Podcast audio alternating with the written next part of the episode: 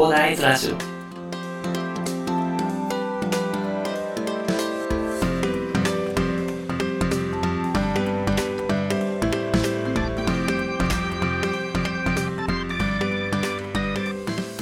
はい、おはようございます。こんにちは、こんばんは、コーダです。この番組ではですね、一級建築士、ブロガー、ポッドキャスター、セールスデザイナーの私がですね、日々の活動を通してサラリーマンの方が楽しく生きるために役立つ情報をお話しさせていただいております。いつも聞いていただきありがとうございます。さて、本日は11月15日、日曜日ということでね、まあ週末2日目ということで、皆さんどうお過ごしでしょうか？私は今日引き続き作業をしていこうかなと思うんですけども、昨日がね、昨日なんかベッドに入る時間を30分にするとかなんとか言っといてね、まあ結局寝ちゃったんでね、今日結構2、3時間集中してね、作業するとね、結構疲れたんですよね。なんか予想外に疲れちゃって、まあどうしたらこれをちょっとね、なんとか改善できるかなと今日考えてからね、まあ、作業していこうかなと思っているんですけれども、今日お話しさせていただきたいのはですね、今日朝、あのニュースを見てたらね、もうちょっと衝撃的なニュースが、なんかプレジデントオンラインさんでね、あったので、ちょっとこれについてお話ししたいなと思うんですけど、なんか東京がやるべきことは終電繰り上げよりも公共交通の24時間化っていうことでね、なんかね、もうすごいですよね。いやーなんかね、どうなんですかね？これを聞いて皆さんどう思いますかね？なんか、24時間化すればなんか遊ぶ時間が増えるみたいな感じで思いますかね？これちょっとね、あの、私がこれを見て思ったのは、これ24時間化したら働く時間やばくねっていう風に思ったんですよね。まあ、ブラック企業の人とかね、もう帰れなくなるんじゃないですかね。まあ、もともとあれか、終電なくなったら帰れなくなってるのか。まあ、ちょっとあれですけど、終電の時間が増えることで、まあ、帰れなくなるし、でこれ若手とか大変ですよね。飲み会とかで、なんか終電があるんでって帰ってたのがね、まあ、帰れなくなりますよね。だって終電なくなるんですからね。もうそれちょっとやばいっすよね。で、今の状態の24時間化だと、なんか電車運転してる人とか、まあ駅員さんとかね、もうただでさえ、なんか酔っ払った人の対応が大変なのに、もうこれで24時間化なんかしたらね、もう大変ですよね。もう寝れないっすよね。マジでかわいそうなことを考えてるなっていう風に思いましたね。この記事書いてる人は。なんかすごい海外では、なんか24時間化が進んでるみたいなこと書いてあるんですけどね。そんな多分ね、なんか調べてみると数えるほどなんですよね。そんな別に多くないかなと思うんですよね。その海外の、なんか公共交通機関の24時間か。そんな別になんか調べてみても数えるほどしかないので、まあ、それに合わせる必要があるのかっていうの方がまず思うんですよ。あとなんか普通に思うのが、私一応コンビニの夜勤で働いてたことあるんですけど、そもそも人って夜遅く働く生き物じゃないよなっていうふうに思ったんですよね。なんかここで深夜に働く人のなんかアクセスが便利になるみたいなことにも触れてるんですけど、そもそもね、人って深夜に働く生き物じゃないんですよね、本当に。本当コンビニ深夜で働いた時に、もう大変、大変というか、メンタルも結構やばかったし、正直ね、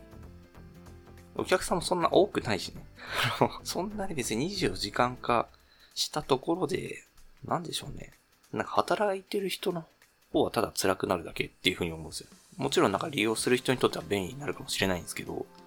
本当働いてる人に関しては、絶対大変になりますよね、これ。皆さんどうですかね？なんか24時間化したいと思いますか？なんか、あと、ここで触れてなかったのが、まあお金の話になるんですけど、なんかまあ24時間化、海外してるところで見てみると、公共交通機関って税金がほとんどなんですよね、収益のほとんどが。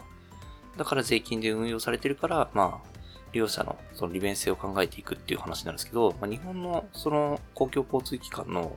運営で、まあ、収益ほとんどは、切手代とかですね、まあ、私たちがですね、その払ってる、まあ、交通費でまあ賄われてるというところがあるみたいなんですよね。でそうなると、まあ、24時間化することで人件費とか、もちろんその分上がりますよね。で、なんか維持費だったりね、今までなんか電車を止めてやってたのが複雑化するので、なかなか作業が進まないっていう話になると、その分も上がってくると。そうなると、その税金を投入するしかなくなるんですけど、その税金のその負担増やせるほどね、今多分財政的に日本は余裕がないので、まあ、増税っていう話になりますよね。その24時間化することで、もう利用しないほとんどの人たちに、その増税分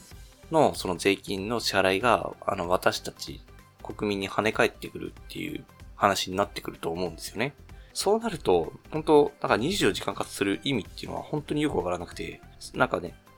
もしね、まあ、自動運転化してね、従業員というかね、あの、運転者の、運転する方々が、ゼロではなくなるにしても、まあ、減らせるという話になって、まあ、その浮いた分でね、24時間化するとか、だったらまだわかるんですけど、その24時間化するために、税金を投入して、行かないといけないっていう風な話になってしまうとですね、まあ、かなりやばいというか、本当に意味がわからないような状況になる。その夜に活動したい人がどれぐらいいるのかっていう話もありますよね、本当に。多分、まあ夜に働かせたい人はいっぱいいるんでしょうけど、その経営者さんとかね、なんかまあ権力者さんとかね、いると思うんですけど、本当に夜に働きたい人とか、あと夜に遊びたい人、まあ夜に遊ぶ体力が残ってる人っていうのがどれぐらいいるのかっていうのもちょっと考えた方がいいんじゃないかなって、本当にこの人の記事を見て思いましたね。本当にこれが実現しちゃうと、なんでしょうね、苦しむ人たちがいっぱいいるんじゃないかなと思って、まあ、ちょっとね、私はさっきツイッターでツイートをしようとしたらちょっといろいろ文字数制限でね、ちょっとできてないんですけど、はい。まあちょっとね、これからツイートしようかなと思うんですけどね、なんかまあ、どうでしょうね、ちょっとこういうことを考えた時に苦しむ人のこととかっていうのをちょっと考えてほしいなっていうふうには私はこの記事を見て思いましたね。はい。なんかね、ここら辺で触れる、そこら辺のね、なんか構造的なところをね、触れられてないのがこういうそのメディアのところですよね。なんかね、まあそう、なんかいい面だけ切り取ってね、なんか見てるような感じがしますけども。まあでもコメントとか見てみると、さすがに気づいてる人もいらっしゃいますね。まあ皆さんもね、こういうなんか表面的なところでね、あ、24時間がいいんじゃないの？っていうことでね、軽く動してね、もう自分に跳ね返ってくることをね、あの、想定できなくならないようにね、ちょっとね、気をつけていただければなと思いまして、あの、本日お話させていただきました。はい。まあ、多分ね、これ聞いてる方々はね、もう、この時期に音声配信を、ね、聞いてるぐらいなんでね、まあ、かなり、情報に敏感な方だと思うんで、心配はないかなと思うんですけどね。まあ、皆さん、まあ、こういう情報に振り回されないようにね、まあ、今後も生きていきましょうというところでございますね。はい。では最後にお知らせだけさせてください。この番組ではですね、皆さん困ってる悩みとか話してほしい内容で随時募集しております。コメント欄や Twitter の DM などでどしどし送ってください。Twitter とかリンク概要欄に貼っておきます。それでは今回はこんな感じに終わりにしたいと思います。このような形でね、皆さんの耳だけで役立つ情報をゲットできるようにしてもらうぐらい情報をゲットして毎日発信していきますので、ぜひフォロー、コメントの方でよろしくお願いいたします。では最後までお付き合いいただきありがとうございました。本日も良い一日をお過ごしください。それでは。